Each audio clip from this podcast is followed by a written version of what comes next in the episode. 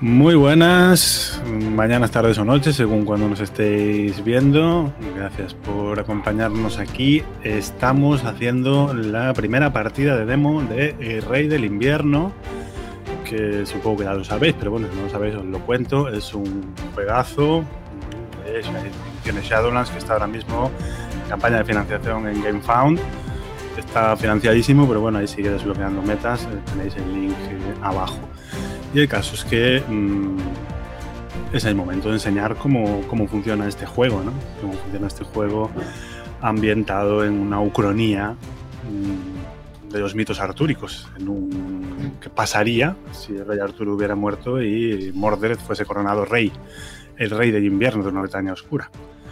Así que vamos a tener hoy una aventurilla en este mundo y para ello encuentro aquí más que bien acompañado. ¿no? Para empezar por el jefe de todo esto, Fran Valverde, ¿qué tal?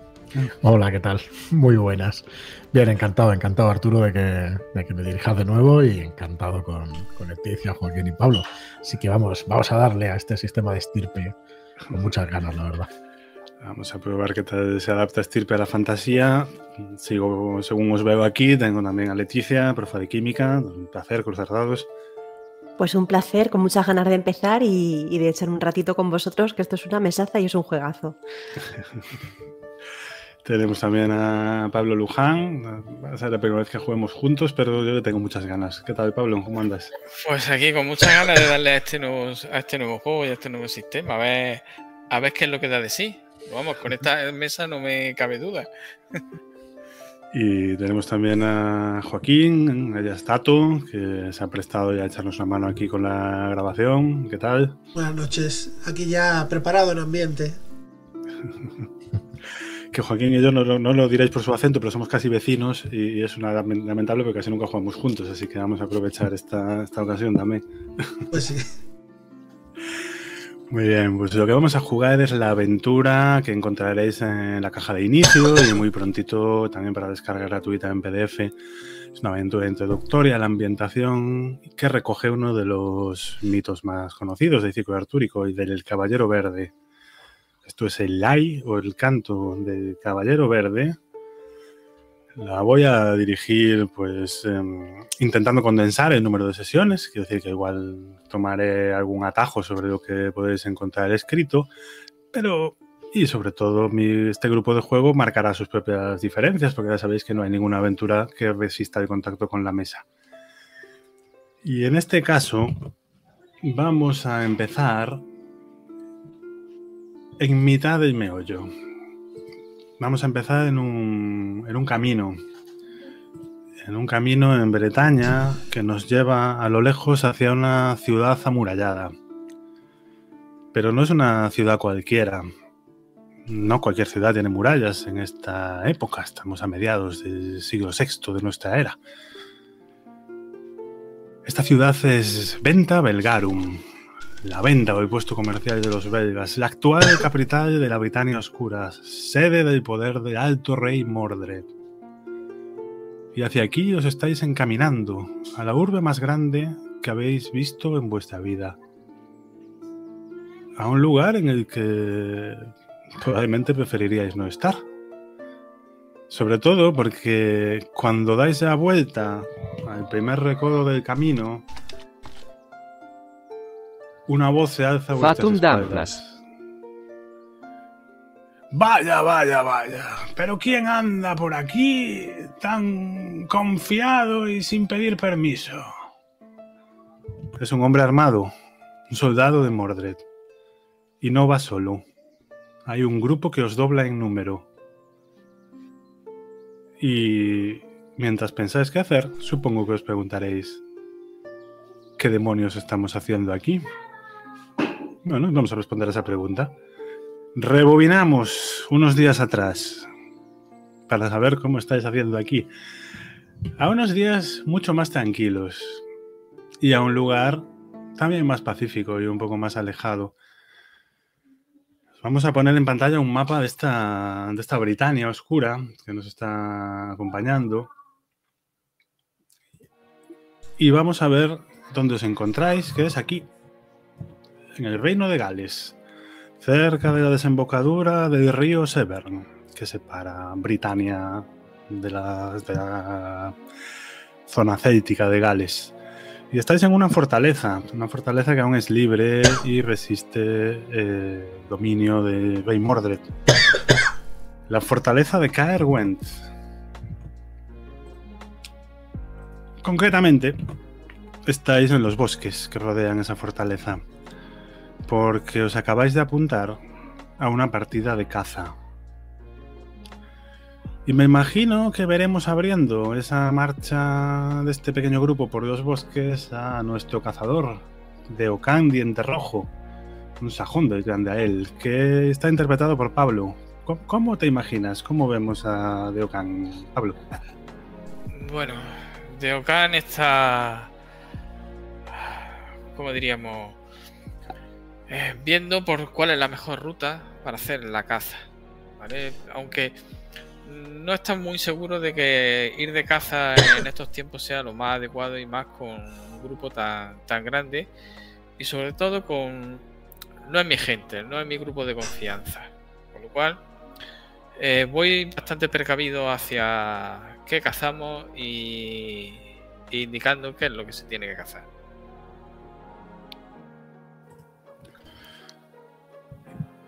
Me imagino que no muy lejos de ti, moviéndote por estos bosques y siempre atenta a cualquier peligro, podíamos ver a Seiwin, la guerrera de Caerwent. Sí, por supuesto.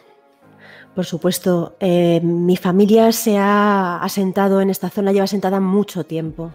Y digamos que yo me siento aquí como pez en el agua. Así que no es extraño pensar que, que si hay algún evento de este tipo, voy a estar rondando. Y el hecho de que mi señora esté aquí, Gwendolyn o Gavin, a quien eh, mi familia ha jurado lealtad, es motivo más que suficiente para que esté. No tengo ningún otro objetivo más que proteger a mi señora y el resto me da absolutamente igual. Así que es lógico que esté aquí siempre al lado de mi señora. Tu señora que es eh, Lady Gwendolyn, venida del viejo norte de Grande Lotian, en una misión diplomática que, bueno, a veces es aburrida, pero no hoy. ¿Cómo vemos ahí a Gwendolyn, Frank? Gwendolyn es eh, una persona nerviosa, es rápida en la ira, pero también rápida en su alegría, en su risa. Parece el carácter que ha heredado de uno de sus antepasados, el mismísimo Gawain. Pero no es lo único que ha heredado. La melena roja, el rojo fuego de sus cabellos viene de una familia, de unos primos suyos, de unas primas, mejor dicho, de la rama de la Asfuria Roja. Y los ojos heredados del clan de Lothian, esos ojos verdes y, y que contrastan mucho con, con su melena roja. Viste un jubón de cuero, ropas nobles, incluso de caza. Y va con su escudo, espada corta y arco y flechas que nunca. que siempre la acompañan. Y, y un poquito detrás, cerrando la comitiva, va un, un monje, un fraile cristiano, que sin embargo también sabe ser un hombre de acción cuando le toca. Venido de Armórica, huyendo de las invasiones bárbaras en su tierra, tenemos aquí a Lucio Agrícola, que hoy tiene la voz de Tatu. Lucio es un hombre de unos 30 y mucho, lo cual en esta época es bastante. Una poblada barba negra y un cabello negro también, bastante poblado. Pero pese a su buena salud y su relativamente buen estado físico, su ropa y todo lo demás de él dista de parecer mínimamente noble. Es bastante austero. La túnica parece muy gastada. Es de un negro casi descolorido. Lleva una cuerda atando el, cinturón. Y el relicario que lleva colgado de la mano ha visto tiempos mejores, probablemente esté remendado. De su cinturón cuelga una maza que tiene incluso algo de óxido, del poco uso que debe darle probablemente. Y este variopinto grupo, este grupo de exiliados aquí en, en Carwent, buscando refugio, se ha sumado a, la hospitalidad de Lord Corbin, el gobernante de Carwent, un anciano afable, aunque un poco fanfarrón, hijo de Teudric, uno de los antiguos caballeros de la mesa redonda del rey Arturo. Y mientras camináis por ese bosque, recordáis sus palabras cuando invocó la cacería. Dice, La primavera se acerca y hemos tenido el peor invierno en muchos años. Las despensas están sufriendo, así que necesito cada brazo hábil en este bosque. Necesitamos caza. Acaba de irse la fiesta de Bedtime y casi no se ha derretido la nieve.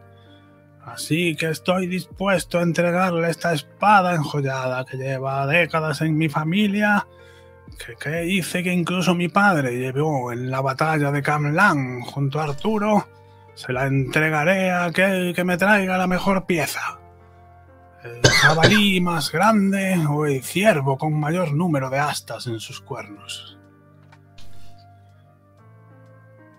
Y mientras recordáis estas palabras de Okan, Estás siguiendo una presa y ves movimiento entre el follaje.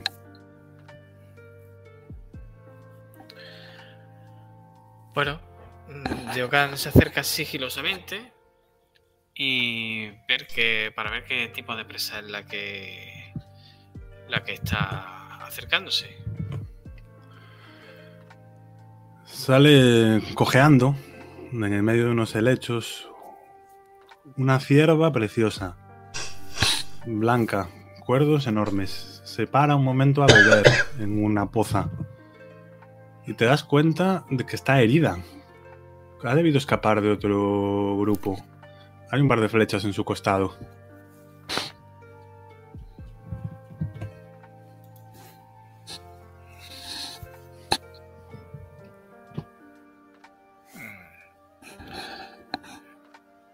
Reconozco las flechas como nuestras.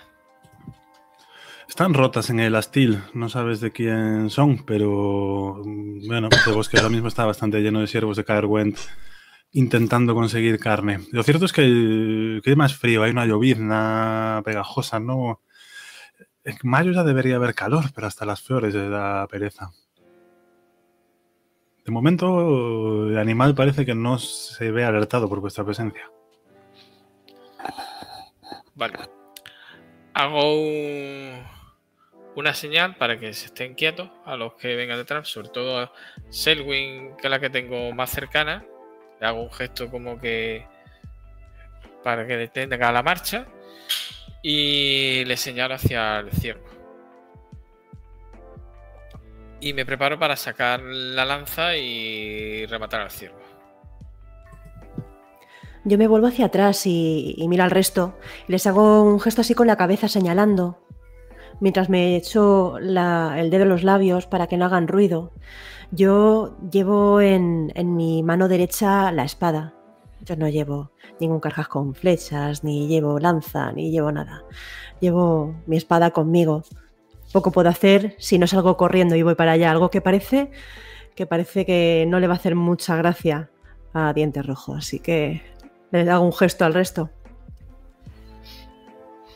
Ya no, no soy consciente de tu gesto porque ya he sacado el arco y estoy apuntando a la cierva. En cuanto la tenga a tiro, disparo. Tienes a tiro, Gwendolyn, sin mayor problema. Al fin y al cabo, ¿qué te va a decir a ti un cazador cuando tienes que disparar? Pero lo que sí te das cuenta al fijar tu puntería es de dos cosas. Los ojos de esa cierva parecen tener una extraña inteligencia. Son azules, muy azules. No es un color normal. Los ojos de los ciervos suelen ser negros, opacos.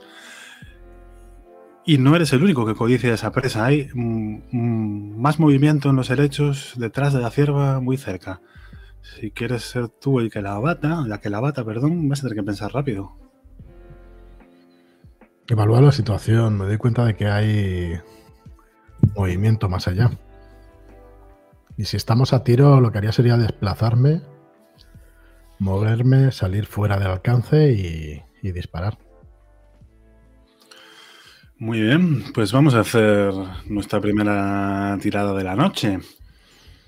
De paso, comento que estamos estrenando en primicia, espero que no se rompa nada, el sistema en Foundry VTT, que es cortesía de Pedro Baringo, que se lo ha ocurrido estos días. Eh, no es aún la versión 1.0, pero está muy cerca. Podéis ver ya que es, que es bastante funcional.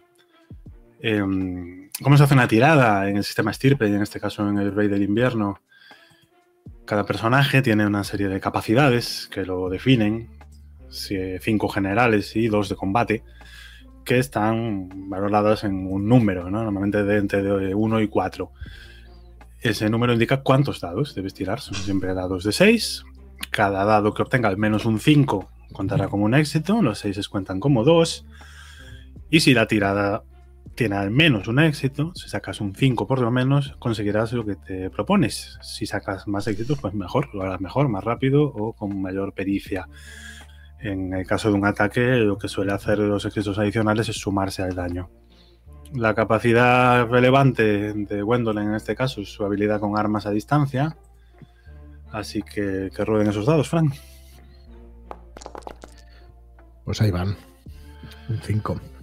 Muy bien, un 5. Perdón, es un éxito suficiente. Te estabas moviendo y no has podido errar, intentar editar todo lo que quieres. Y, pero la fecha va rápido, se clava en el cuello de la cierva. Y cuando se clava, se oyen dos gritos. Uno viene de la garganta de la cierva, parece extrañamente humano. De hecho, su cuerpo empieza a cambiar. El segundo no es un grito, es un rugido y sale de la espesura. Porque la sangre del animal no solo os ha traído a vosotros, también ha traído a un enorme oso pardo que se acaba de despertar de la invernación y tiene un hambre de narices. Así que vamos a empezar con un combate para aligerar estas cosas y vemos el sistema entero. Y de paso ponemos aquí un pequeño mapita como siempre hay que dar préstamo. Este mapa posiblemente acabe la aventura final, pero si no, eh, debo decir que es cortesía de Manuel GM. Necesitamos que, nos dé visión, que se ve todo el no tengo visión, vale. Típico error de Foundry. pon visibilidad total al mapa y listo. Ahora mismo. Vale. Gracias. Ahora mejor, ¿no? Sí. Muy guay, sí. Muy bien. Ahí ves la escena. Vemos a la cierva que está sangrando y vemos al oso rugiendo de furia. Así que es el momento de lanzar iniciativa. O no lanzar, porque la iniciativa en estirpe de Danis es fija. Depende de tu destreza, de tu habilidad en combate y del arma que estés empuñando. Y como empuña un arco que ya tenía preparado, y además es muy ágil. La primera en moverse es Gwendolyn. Venga, vamos a sacrificar dos puntitos de iniciativa para que tenga un más dos a la tirada. Un puntito. Está usando su maniobra maestra de apuntar con el arco. Por dos de iniciativa ganas un dado. Correcto, todavía después de Selwyn. Cederías el, el turno a Selwyn. Muy bien. Pues, eh, Selwyn, ¿qué haces? Pues viendo que, que Gwendolyn se queda, se queda detrás, eh, yo evidentemente me, adelanto, me adelanto todo lo que puedo. No sé si puedo acercarme eh, todo lo posible, por lo menos para parapetarme detrás de esa roca que está casi al lado del oso como estamos siguiendo el reglamento para que se vea y además tenemos un mapa táctico muy bonito, eh, un personaje puede moverse y actuar en el mismo turno.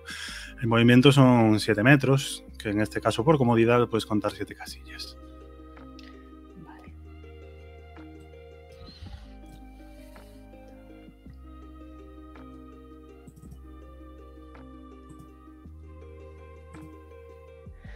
Y de momento me quedo ahí, porque lo que tengo en la mano es mi escudo. En el siguiente turno me acercaré y, y le acuchillaré si sigue por ahí.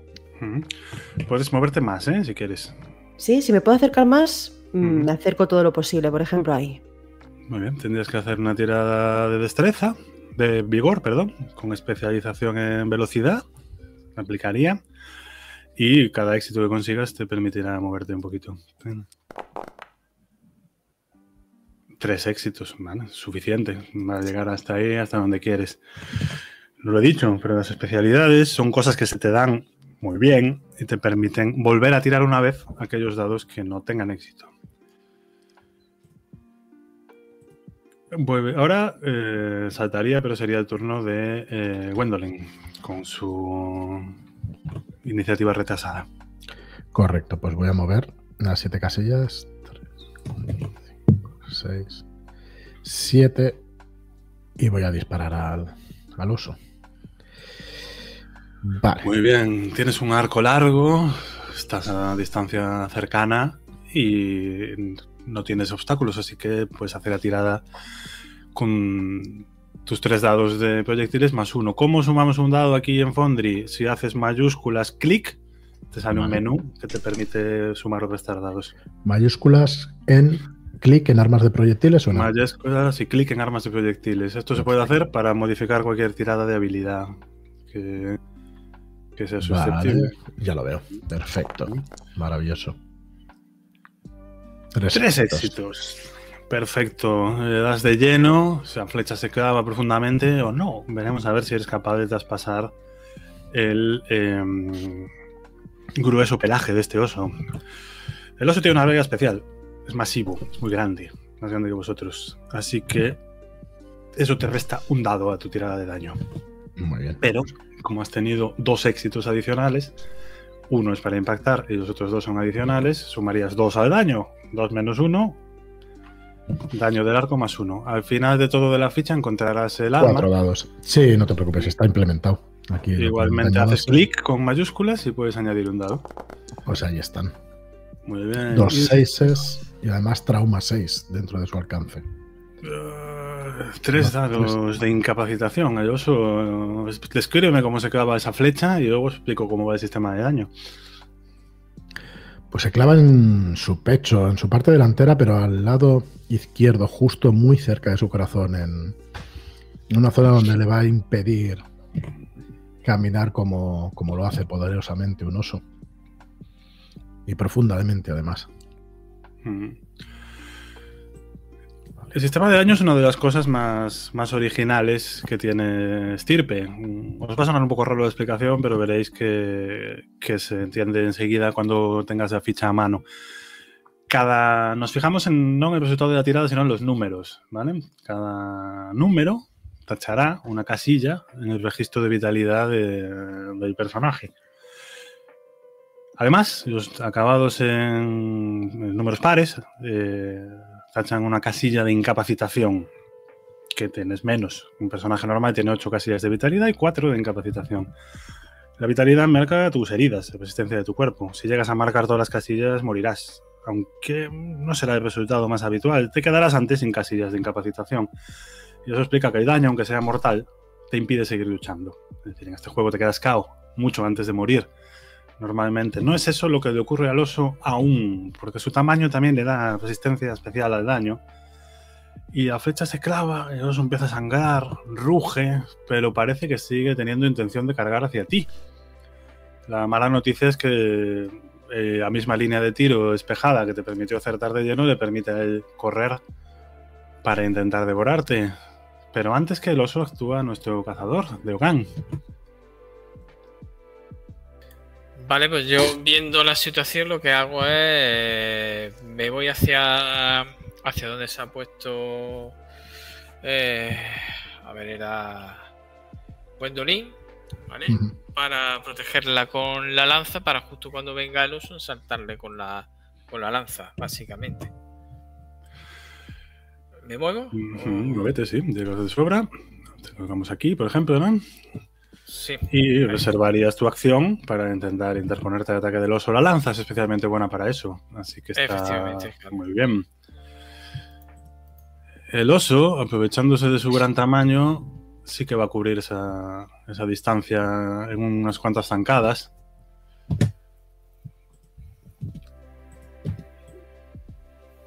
Pero en este turno Si consigues frenarlo, no podrá atacarte gracias a la mayor distancia que te, que te garantiza la lanza. Además, Okan es un maestro con la lanza, lo cual le permite ignorar ese puntito de masivo que tiene el oso. Vamos a ver una tirada de combate de cuerpo a cuerpo. Siempre son Vale, enfrentadas. Mm. En lanzas, ¿no? Tengo que. Tira eh, lucha. Lucha. Vale. Mm. Es un éxito, muy bien. Y el oso se defenderá con su propia habilidad de lucha. Y saca dos éxitos. Eso significa que te supera y no consigues frenarlo. Pero sí consigues mantenerlo a, a distancia con la lanza, lanzando zarpazos hacia ti. En el siguiente turno el mayor alcance de tu arma ya no te dará ventaja. Y podrá arrancarte la cabeza y darse un festín con tus extrañas, que eso parece que lo que le está apeteciendo. Pero nos queda un movimiento en este turno aún eh, de señor Vicio Agrícola, que asiste a la escena tranquilamente desde el fondo. Lucio, cuando ve cargar al oso y ve que Deokan no puede mantenerlo a distancia y que el oso parece querer zampárselo tanto al sajón como a la estirpe de Lot, a Gwendolen, avanza mientras reza. 4, 6, 7. Y desde donde está le pide uno de sus milagros, porque al final es un milagrero, a San Marcial. Y es que haga más profunda esa herida de flecha de la dama Gwendolyn. Pues vamos a probar ya todo en este combate porque usaremos el sistema de magia que de- eh, perdón, Lucio, gracias a su fe, tiene acceso a los poderes sobrenaturales. La magia, en principio, se puede practicar de forma abierta o con hechizos cerrados que ya tengas eh, preparados de antemano, ¿no? Eh, ¿Qué es lo que va a hacer? Va a intentar manipular las heridas del oso para empeorarlas. En tu pestaña de magia ya deberías tener el primer conjuro que te Sí. aparece. Así que tira. Y veremos esos éxitos. Muy bien. Son tres. Cinco y un seis. Esto significaría. eh, Que agrava la herida en tanto daño como la magnitud tenida. harías una tirada de daño de tres dados. ¿Vale? Pues. Y daría 3 de 6. Serían 3 de 6.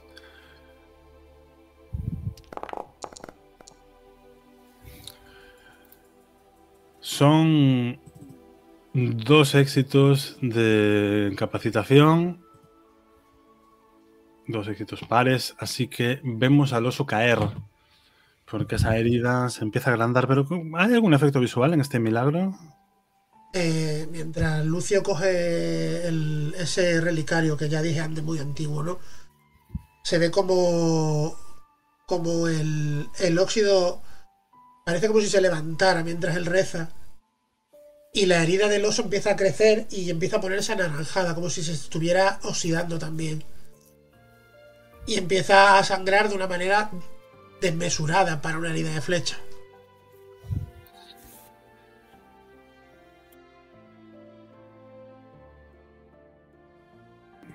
Ello acaba con las pocas fuerzas que le quedan al oso. Ya tuvimos el momento, estás muteado. Ya podemos marcar la casilla.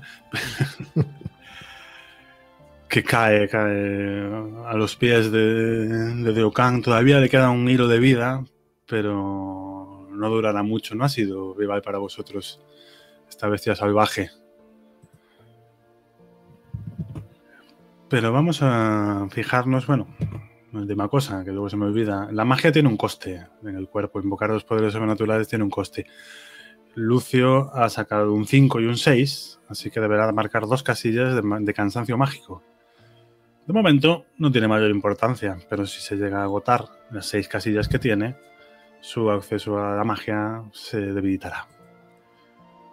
Dicho esto, tras ese oso moribundo, Teníamos a la cierva moribunda, solo que ahora ya no es una cierva, es una mujer anciana, vestida con, con ropas raídas, con la cara tatuada, veis claramente una tinta azulada de tatuajes debajo de la sangre, y que parece estar teniendo sus últimos estertores. ¿Qué vais a hacer? Yo me acerco a socorrerla. Apresuro mi paso hacia la dama herida. Igualmente yo también me acerco, me llama la atención esos tatuajes que tiene y estamos sufriendo, así que me acerco para allá también. Y yo cuelgo el arco y, y guardo las flechas y, y me pregunto qué clase de brujería es esta. Os acercáis formando un corrillo. Los ojos de la mujer, sin embargo, están fijos en Gwendolyn, al fondo. Y cuando os acercáis a asistirla, escucháis que dice unas palabras. La sangre de Gawain. Busco a la sangre de Gawain. Pero no podrá decir mucho más si no cierras esa hemorragia, Lucio. Pues, dado el estado grave de ella, voy a intentar hacer otro milagro, porque me parece que es mucho más rápido y mucho más directo en este caso. Voy a hacer el contrario al que ha hecho el oso. Pues muy bien, repite esa tirada de capacidad mágica y veamos a ver qué tal será. Bueno, Idéntico resultado, tres éxitos. Más que suficiente. Con tres éxitos supondríamos, si este fuera un, un PJ o un PNJ, un eh, combatiente, ¿no? Tendríamos, le quitaríamos tres casillas de vitalidad y de incapacitación. En este caso es más que suficiente para estabilizar a la buena mujer. Tardará en curarse de esas heridas. El milagro, al fin al cabo, es limitado, pero no, no peligra ya su vida. Reconoce, te agarra del brazo. Te voy a pedir otra tirada simplemente por matizar información. Haz una tirada de sapiencia para ver si eres capaz de reconocer el lugar de origen de esta mujer. Me lo dices a mí, ¿verdad? Sí. Tiene que estás en contacto con ella. Tres éxitos, muy bien. Os te favorecen esta noche. Sí, tienes, reconoces perfectamente los tatuajes. Pongo que has viajado por la región de Gales. Es galesa, pero es galesa de las tierras del norte, de donde aún sobreviven las más agrestes tribus celtas.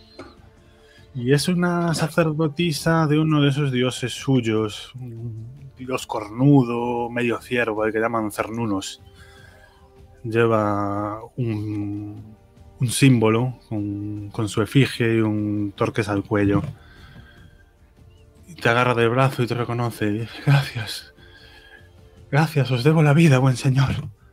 Pero debo hablar con la sangre de Gawain. Dama Gwendolyn, la sacerdotisa de Cernuno os busca. Ha cruzado mucho terreno para encontraros.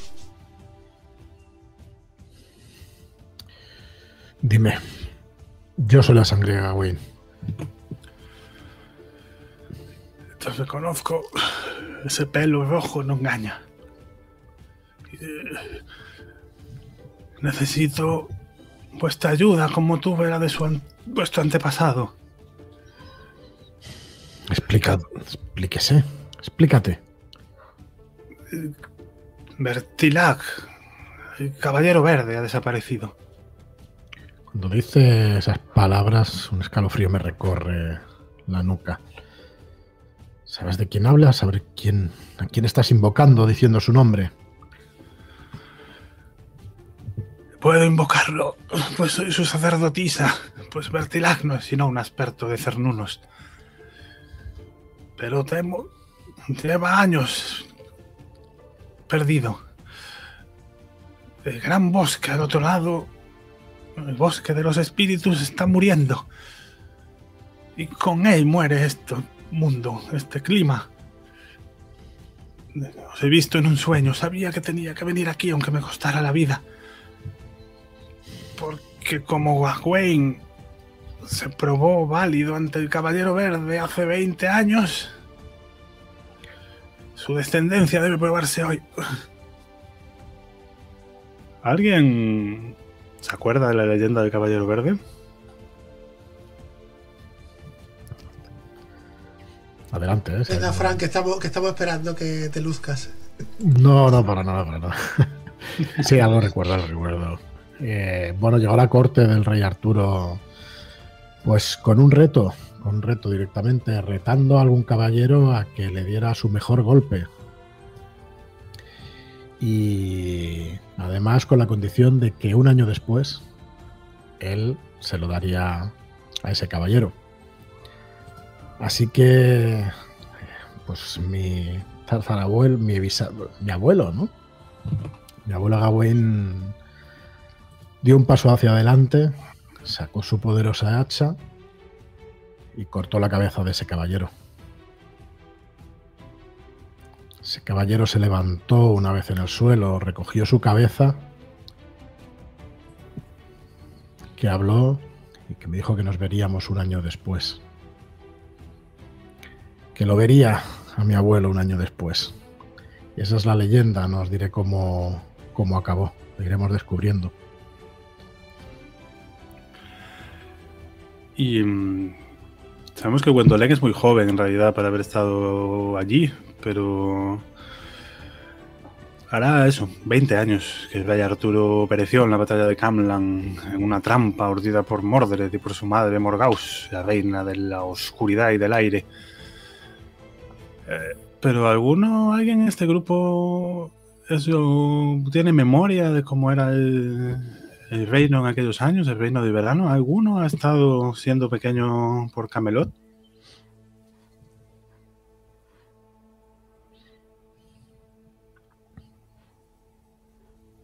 Puede que, que el más anciano probablemente del grupo, Lucio, aunque venga de la Armorica, en sus muchos viajes, haya visitado Camelot cuando aún era un novicio apenas. Hmm.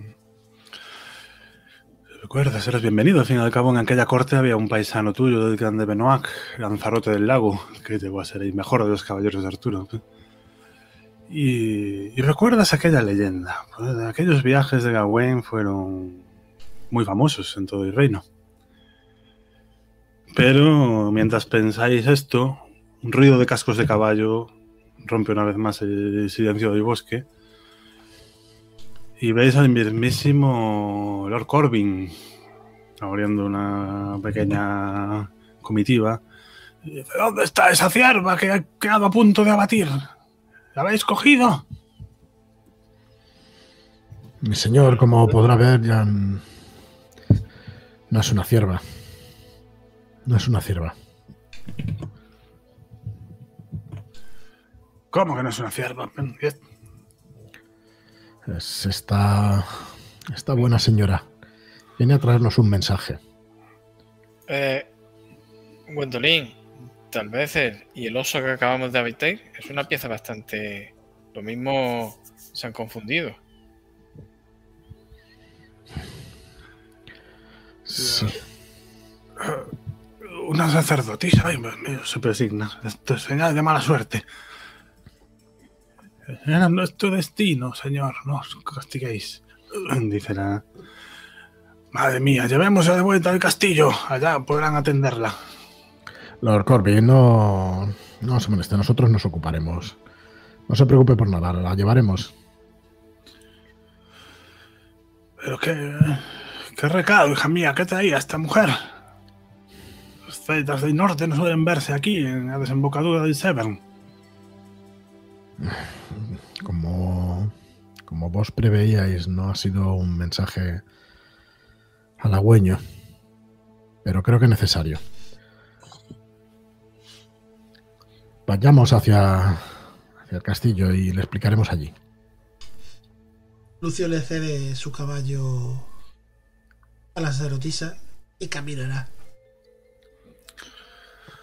Empezamos a veros alejando con los cascos del caballo, dando golpes por, por el bosque. Nos dejamos atrás cruzando un tronco. De esa misma madera vemos cerrarse ya una puerta en Carguento con otro golpe. Y os imagino, después de haber atendido a la mujer alrededor de una pequeña mesa, puede que con Lord Corbin para comentar las noticias venidas del norte. Así que ha desaparecido Bertirac. Pues es un signo de mal agüero, claramente. Está bien. ¿Y qué desea que hagamos? Pensé que mi abuelo había acabado con, con esa maldita leyenda, con ese maldito caballero verde. Ah, tu abuelo demostró que el rey Arturo era digno. Pero ahora hay otro rey. Tal vez haya vuelto a probar a tirano Mordred. Y si algo sabemos de él, es que honorable no es. Sopeso la sinceridad de sus palabras, mirando sus ojos, viendo si puedo hablar libremente o es algún tipo de trampa. En estos tiempos no se sabe nunca quién viene a llamar a tu puerta. En principio, Caerwen es para vosotros una fortaleza segura, al menos por ahora. Pero es posible que tengáis que abandonarla. Porque quien ha venido a llamar a tu puerta, Gwendolen, creo que es el mismo destino. Y si el caballero verde ha querido probar a Mordred, lo hará como lo hizo antes, en su propia corte. Mi padre contaba esa historia cada vez que tenía dos vasos de vino. Se presentó en el mismo Camelot. Grande. Y el nombre no era solo por su blasón, su piel también era verde. Llevaba un casco con unos cuernos astados. Y los guardias intentaron detenerlo y tuvieron el mismo éxito que si hubieran intentado detener al viento del norte. Se plantó ante Arturo mismo y dijo todo aquello de dame un golpe bla, bla, bla, bla, ya lo sabéis. Así que es posible que la respuesta a esto esté en Venta Belgarum, pero no es ese un viaje que les recomendaría a nadie. Meterse en las fauces del lobo. Sí, sí lo es. Miro de reojo a Selwyn. Yo miro con el, con el ceño fruncido, porque indudablemente puede ser peligroso, pero ya alzo la voz. Si es este destino el que viene a buscarnos, ¿cómo podremos entonces oponernos a él? Bien dicho. Bien dicho, señora, estamos dispuestos a lo que haga falta. Aunque sea meternos en, en la misma capital de- del reino. Los justos y los piadosos no, no hacen otra cosa que mirar para otro lado. Entonces, ¿qué destino le queda a Britania?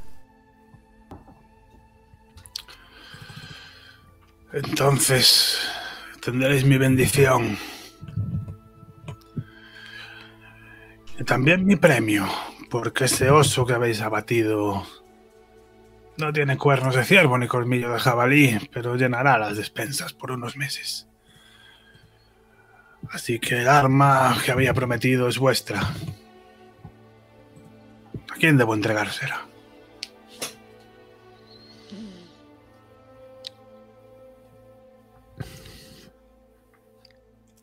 Tengo mi arco. Hago una seña. Pues llevará tú, Selwyn. Posiblemente harás buen uso de ella. Yo me ruborizo, me ruborizo y mira a Gwendolyn porque, porque recuerdo el combate y lo único que he hecho ha sido para petarme detrás de una piedra y me pongo colorada como un tomate pensando que no soy digna de tal, de tal agasajo. Y, y miro a Gwendolyn y digo, mi señora, sabéis bien que vos habéis sido quien se ha puesto delante, justo delante de, de- de ese oso. Y os habéis puesto peligro. sencillamente. No es lo mío ponerme delante de un oso así, pero ha salido bien. Cógela. Cógela. Si mi señora me lo dice, entonces, con un asentimiento, haciendo un gesto de agradecimiento profundo, eh, adelanto mi mano y, y tomo esa espada. Pues es una espada corta, casi una daga. Tiene un pomo enjollado muy bonito, con el emblema del clan de, Gales.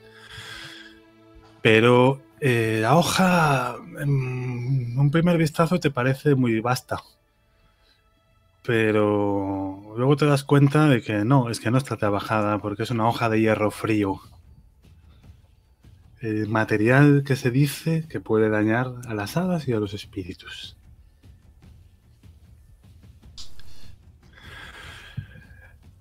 Con esa hoja y la bendición de Lord Corbin, ¿aceptáis vuestro destino? ¿Viajaréis a Venta Belgarum para descubrir lo que le ha pasado a Bertilac el Caballero Verde? Mira, el resto eh, nos sentimos con la cabeza, lo aceptamos. Iremos y haremos lo que, lo que haya que hacer. Pues el viaje, vamos a enseñar otra vez el, mapa. Este mapa tan bonito, por cierto, se ha, desbloqueado ya en Game Font y lo tendrá todo el mundo en un estupendo PDF o elemento físico para colocar en su habitación, dependiendo. Y deberemos desplazarnos de donde estamos, en Caerwent, a Venta Belgarum, que está aquí. Son unos siete días de camino. Parecería más corto en línea recta, pero es que forzosamente debéis desviaros. Porque aquí, en lo que aparece como el número 8 del mapa, está Camelot. O estaba Camelot. Porque ahora ya nadie va allí. Bueno, nadie que pretenda volver. Pero eso es un problema para otra historia. Porque vuestro primer obstáculo es cruzar la frontera natural entre Britania y Gales, el Golfo del Mar del Severn. Y la forma más cómoda de hacer eso con vuestros caballos suele ser contratar a un barquero. Hay eh, barcazas de viaje que hacen la ruta varias veces al día, pues, generalmente por un módico precio. A no ser que prefiráis dar un, un rodeo por el camino. Ustedes dirán cómo quieren afrontar este viaje. Yo creo que conozco a alguien que nos podría pasar por ese por ese muelle. Al fin y al cabo hago algunos tratos con gente de, la zona. Creo que podríamos llegar a un buen trato y, y atajar por ahí. Aunque bueno, si alguien tiene miedo en montarse en barca, podemos hacer el viaje largo. A mí no me molesta. Miedo, joven. Si vamos a la boca del lobo, creo que el menor de nuestros temores será un poco de agua. Estoy de acuerdo, sin duda. Lo que sea necesario para llegar cuanto antes posible. Vale, pues seguidme. Creo que conozco a un comerciante o alguien que, que nos pueda dar un servicio para llevarnos en barca. Perfecto. ¿Qué nos puedes contar de este comerciante de Ocán? Bueno, pues conozco a un, un comerciante bastante viejo que se encarga de hacer travesías de un lado hacia el otro. Bastante marrullero, pero bueno, siempre hemos tenido buen trato porque yo le traía algo de caza, algunas pieles y bueno, siempre me ha tenido en buena estima, sobre todo desde que, desde que llegué porque le traía buen material. Así que siempre me ha tratado bien, pero sí que es verdad que con el resto de la gente, incluso con los nobles, eh, siempre tenía cierto reparo. No, suele cuidar su lenguaje con la gente y suele ser bastante avaro. Pero, por lo que se ve a mí, le cae en gracia. No sé si por mi aspecto también un poco dejado, mi cicatriz en el ojo, mi pelo pajizo, en fin, no sé si eso le cae en gracia y por eso me ve como alguien similar y, y en fin, hicimos buena amiga, no, no voy a decir otra cosa. Tenéis algo en común. Ahí también tiene una cicatriz en la cara, le falta un ojo. lleva un parche. Eh, cada vez que le preguntas cuenta una historia distinta sobre cómo lo perdió. A veces fueron los, los pictos, otra vez fue los siervos de Morded, otra vez eh, un accidente de cocina, bueno. Y te recibe con su parafernalia habitual. Ah, claro, claro que te puedo hacer un viaje ahora mismo, pero con los caballos, ¿me vas a hacer meter los caballos en la barca? Hombre, necesitamos los caballos. Además, aprovecho para para decirte este, este esta piel de oso que hemos cazado hace poco, creo que te vendría bien aquí para poder comerciar. ¿Cómo nos venía a probar el juego? Vamos a rodar los dados. Que además tú tienes una, una especialidad en comerciar, si no me equivoco, ¿verdad? Sí, sí, vamos a ver. ¿Dónde está? En Sapiencia, este ¿no? caso podríamos optar por personalidad o por sapiencia, sí, porque serías tus conocimientos así de, de comercio, precios y servicios para intentar. Vale, ¿Y eh, para la especialidad hay que pulsar mm. algo en especial o simplemente.? No, tira y te aparecerá debajo un- una opción. ¿Eh? Eso es un fallo, no tenemos ningún 5, pero como es una especialidad puedes repetir y sigue siendo un fallo. Muy bien. Este hombre hoy está, está duro. Te, te acaba costando la piel del oso y, y algunas monedas más. Eh, percibe que tenéis prisa. Y es amigo, pero me permitiréis un refrán norteño, a la vaquiña por lo que vale. Así que al final eh, es amigo, pero tienes prisa, entonces carga un poco de extra en el pasaje. Eh, la consecuencia de esto va a ser que estaréis un poco cortos de dinero en el grupo, pero os deja subir. Tenéis unas horas de travesía para cruzar el Golfo de Severn. Y lo hacéis en compañía, en la barcaza atestada. Eh, entre el grupo diverso de campesinos y mercaderes que cruzan, tres personas llaman la atención. Las veis en la imagen, son esas dos monjas. Están cuchicheando entre sí en latín. Y el hombre de la barba espesa, que tiene toda la traza de ser un mercader rico. Que asiste a la conversación y de vez en cuando eh, bueno, asiente con la cabeza. Tiene tu ojo entrenado, Sidewing percibe que una de las figuras encapuchadas que está allí intentando dejar de no llamar la atención es el guardaespaldas de este hombre. Si queréis entablar conversación entre vosotros o con ellos, podéis, y si no, dejamos esta travesía tranquila. Selwyn, quizá se pueda averiguar de qué manera entrar en Venta Belgarum de, de una forma menos. iba a decir sospechosa. Llamativa. Más llamativa, efectivamente. Pero no se me Pues- da bien hablar con gente que no conozco. Yo anticipo las intenciones de mi señora. Y, y no sé si quizá por esa cercanía que tenemos las dos, eh, parece que me lo estuviera preguntando a mí y yo me miro a mí misma y, y me veo las pintas y, y yo con quien hablo mejor es eh, con mi espada, no con mis palabras. Y de hecho ando sentada en, en el lateral de esa barca y, y si, me, si os fijáis en mí, tengo el, el gesto un poco, un poco contrahecho. O sea, estoy más pálida que de costumbre. Quiero decir, los sordovices somos granjeros, somos agricultores, somos pastores. Pero como ese buen muchacho, seguro que te puedes entender con él. Parece un guardaespaldas, ¿no? Igual sois hermanos de armas. Hermana y hermano de armas.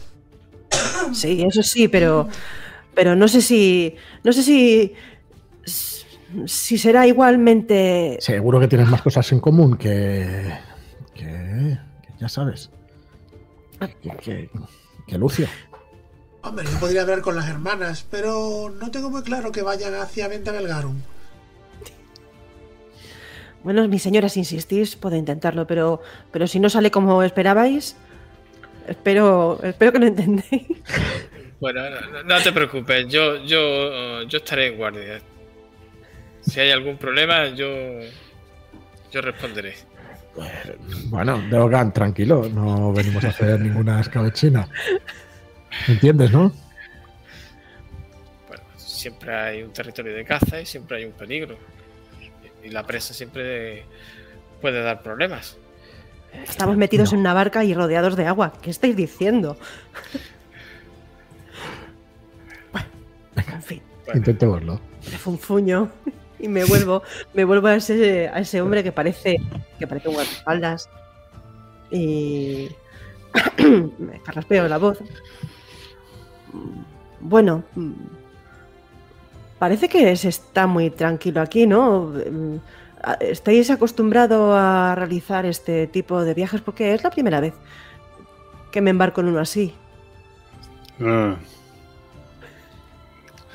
Galesa. Por supuesto. ¿Y vos? ¿Qué mierda de clima tenéis en tu país, Galesa?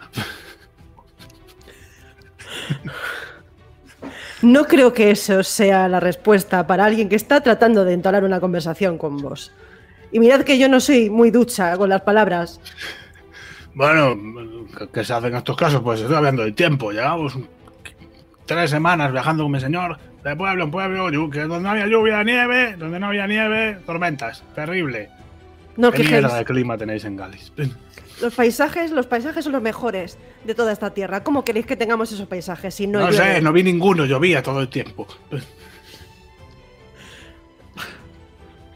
En cualquier caso, ¿os agradará mejor el clima del sitio al que vamos? Quizá.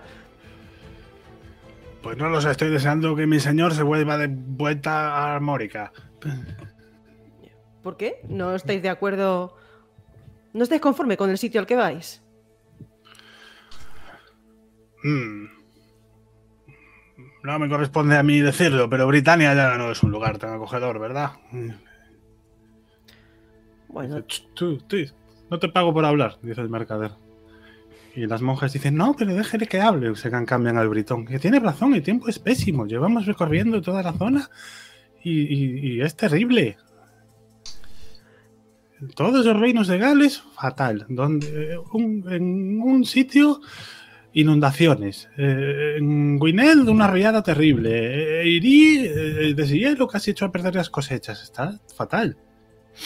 ¿y, y en Venta Belgarum cómo está el clima en, que- en Venta Belgarum?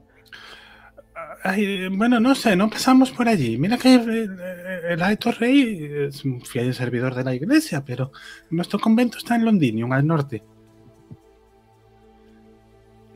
Miro al chaval, miro a este guardaespaldas. Em, Gwendolyn y Lucio hacen conocer de sapiencia, por favor. Algo como geografía o algo así sería relevante.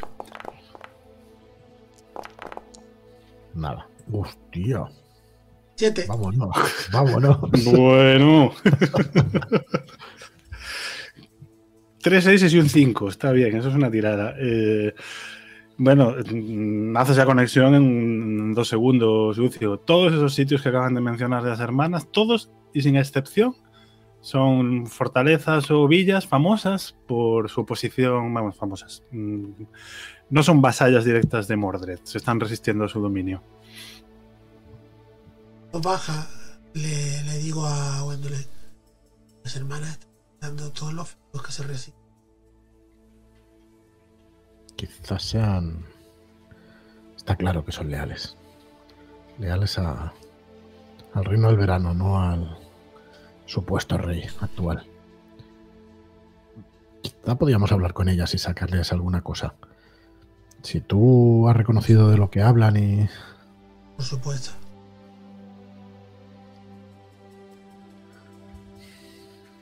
Hermanas, es tan dura la, la vida de un religioso a día de hoy.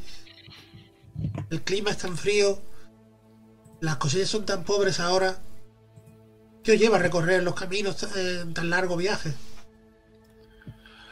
Ay, pues estamos predicando la palabra del Señor entre esos celtas paganos, hermano. Como usted, supongo. Así es. Luego de. de caer web. De predicar la palabra de San Marcial.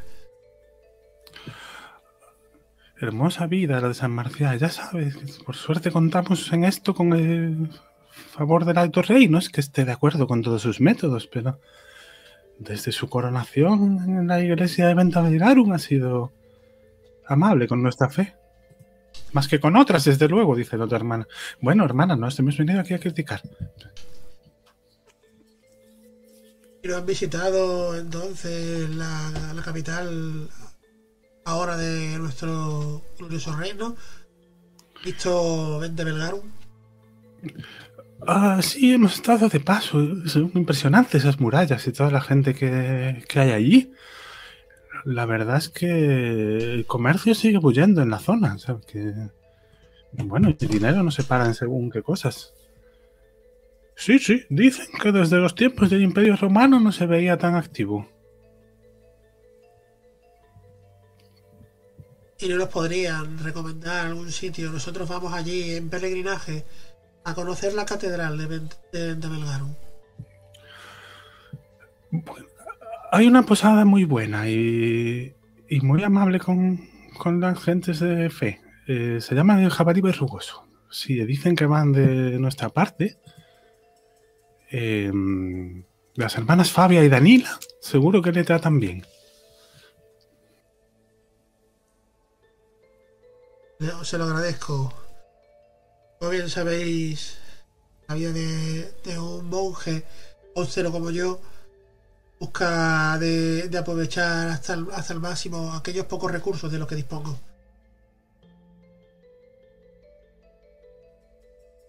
¿Podéis decirnos un camino cómodo y, y agradable para llegar hasta allí? La verdad que no conocemos el terreno. Ah, lo mejor es seguir la ruta sur y alejarse de Camelot. Sí, alejarse de Camelot. Verán, saben a, partir del desvío que lleva hacia Londinium, pues ese no para abajo y nos vamos fundiendo con las descripciones de estas hermanas. Y ese camino que describen se va haciendo realidad a vuestro alrededor a medida que vais quemando las villas del viaje, dejando atrás el Golfo de Severn y adentrándoos por las tierras de Britania. Y parece ser verdad. Sin ser esto ninguna maravilla, el clima mejora a medida que os vais acercando a la costa sur y a Venta Belgarum. Y cuando estáis a menos de medio día de viaje, cuando desde una loma ya se ven las murallas de la capital de Mordred, vamos a enlazar con el principio de nuestra aventura. Y con ese poco amable grupo de vigilantes del camino que sorprendieron a media vuelta. Y su poco afable capitán, pertrechado con armadura y cara de pocos amigos, se dirige a vuestro grupo y dice, bueno, bueno, bueno, ¿y quién es esta gente que anda por los caminos reales sin haber pagado los impuestos de viaje?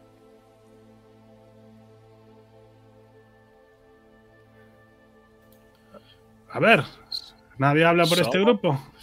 Somos unos simples viajeros que vamos en peregrinación hacia, hacia la ciudad. Me parece fantástico. Pues cumplid con vuestras obligaciones. Abonad los impuestos que mantienen seguras estas rutas y podéis seguir sin que mis hombres y yo os molestemos, ¿verdad? Sí, hacia. Por supuesto, por supuesto, caballeros. ¿De cuánto hablamos? Te dice una cantidad. Es desorbitada. Y estás bastante segura, Gwendolyn. No sé, podías pagarla. Pero ya dejaría mm, los recursos bastante, bastante justos. Como igual pagar una noche de posada y adiós. Eh, ¿Cuántos son? Sabes, Disculpa, además, son ocho. ¿eh? No está mal. Es un grupo nutrido, como los matones. Eh, tú sabes leer bien a la gente. No tienes ninguna duda de que este tipo te está mintiendo. Esto no es un impuesto, es una extorsión. Son ocho, pero no parecen muy duchos con las armas. Es probable que mm, si os vais a las manos podáis acabar con ellos. Pero claro, tener una reyerta con la guardia de Mordred a mediodía de viaje de la capital en la que pensáis infiltraros, ¿te parece una buena idea? Bueno, no sé, decidme qué hacéis, como si esto fuera un juego de rol. Mm, ¿Podría utilizar mi habilidad de calmar para relajar un poco la situación y. Mi buen señor, seguro que puede escuchar aquí a mi buen amigo Yogan. Sí que podría. Sí, podría. Vale, yo creo que, las, que estáis confundidos. Esa cantidad no es la que otros compañeros vuestros me han,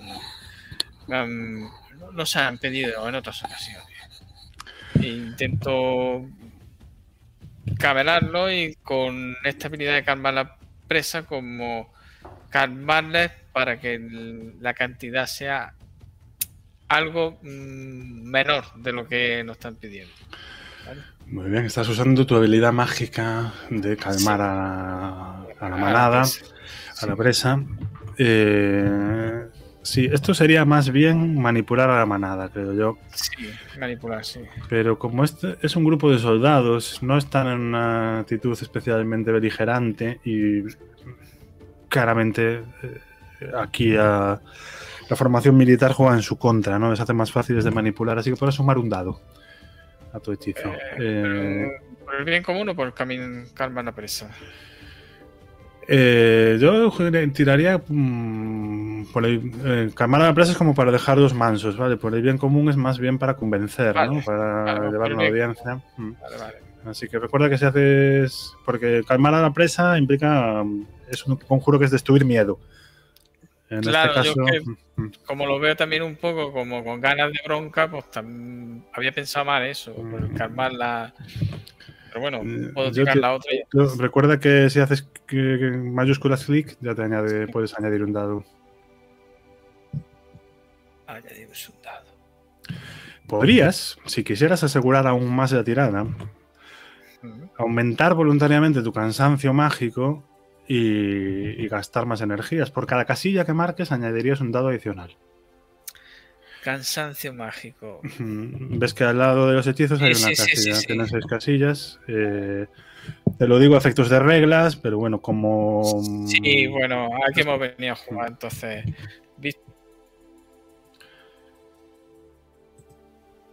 Pues cuando gustes. Dos casillas más. Muy bien. eh, Hemos llegado a la limitación. Deucan sabe algo de la magia del pueblo sajón, pero no es un erudito de la magia, no es un hechicero de pleno derecho, así que está limitado a tener magnitud 3 en sus hechizos. Los éxitos adicionales, eh, sin embargo, no se malgastan, ya que has sacado 3, 5 y un 6 son 5 éxitos. Con esos dos éxitos adicionales, borramos parte del cansancio que, acumularías. Así que a mayores de lo que ya te has marcado, solo sube una casilla más. Y el hechizo es extremadamente eficaz. Se quedan así mirando. y, eh, habla. El capitán te mira y dice: Bueno, ¿sabes qué? Me caéis bien. Continuad por esta vez y que no se repita que os vuelva a ver sin dinero para los impuestos. Ah, no se preocupe, la próxima vez estaremos mejor preparados. Que nuestro Señor le bendiga, capitán, por su generosidad. Sigamos, compañeros. No abro la boca por si acaso meto la pata. Yo igual, yo he estado todo el rato con la mano en el pomo de la espada. Mm. Menos mal que, que Diente Rojo se ha echado para adelante porque yo iba directa a cargar contra ellos. Ya que, ya que dices tú, Selwyn, ¿qué hora diríais cuando llegáis a la ciudad? Es tarde, imagino. Deberíamos buscar Sí. el- esa posada. Ujú. Y deberíamos hablar de cómo entrar en esa venta Belgarum. Vamos sin haber hablado nada de lo que nos lleva allí, a la que ni siquiera tenemos un objetivo, digamos, que vendríamos a hacer. Os preguntáis, ¿qué, qué les diremos que venimos a hacer? ¿O qué venimos a hacer? No, no, lo primero, lo primero. ¿Qué les vamos a decir? Que. No lo tienes tú.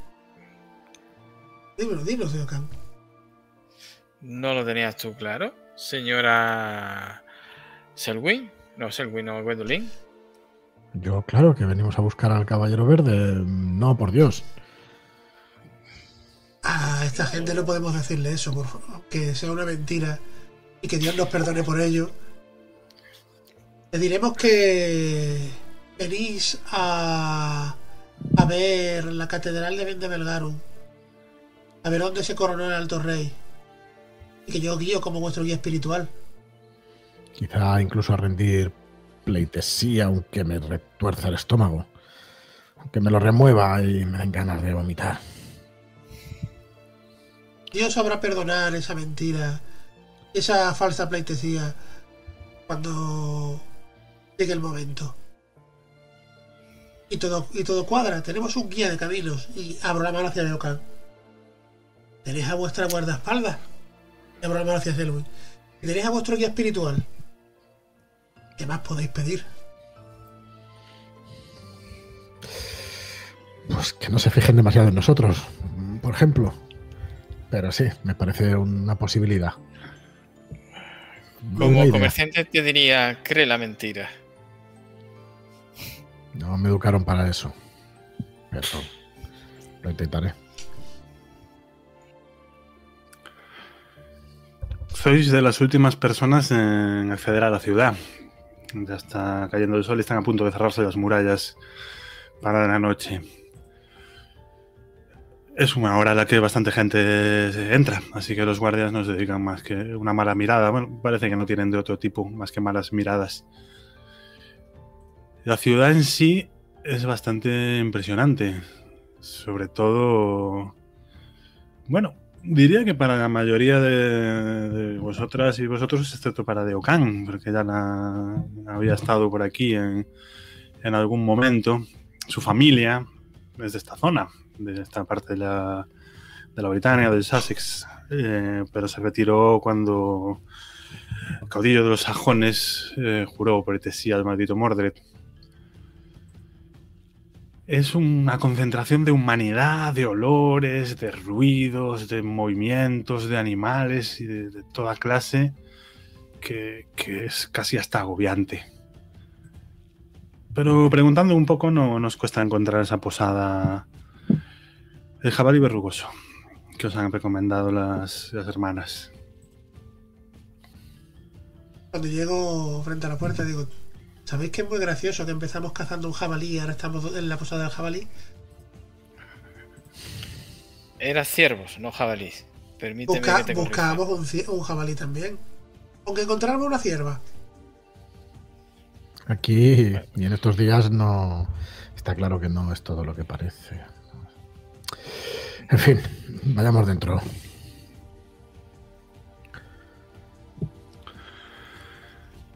Nos cuesta mucho recibir hospitalidad y una, ambientación, una habitación por un precio módico. El dueño es un descendiente de britanos romanos. Parece profesar la fe de Mitra por el colgante que lleva al cuello, el dios soldado. Pero entre Mitra y el cristianismo ah, hay bastantes similitudes en esta época. Así que se alegra de ver a un hermano en la fe y no pregunta eh, mucho por sus acompañantes. Os da una buena habitación, un plato de gachas calientes, una escudilla de cerveza y os deja una mesa para que decidáis cómo queréis afrontar esto. Ahora la gran pregunta es. Hemos sentado. ¿Qué vamos a buscar? Porque.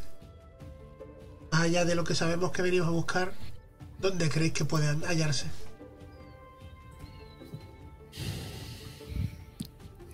Si cumple con el mito, debería ir al castillo. Pero no podemos entrar en el castillo. ¿O sí? Tiro para Deocan, todo, todo asombrado. Se puede entrar de diversas maneras. Podríamos algunos entrar como prisionero y desde dentro intentar escaparnos o que vosotros intentéis maquinar algo o, podemos hacer algo mucho más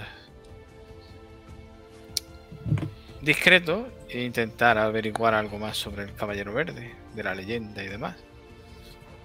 A ver si aquí alguien sabe algo.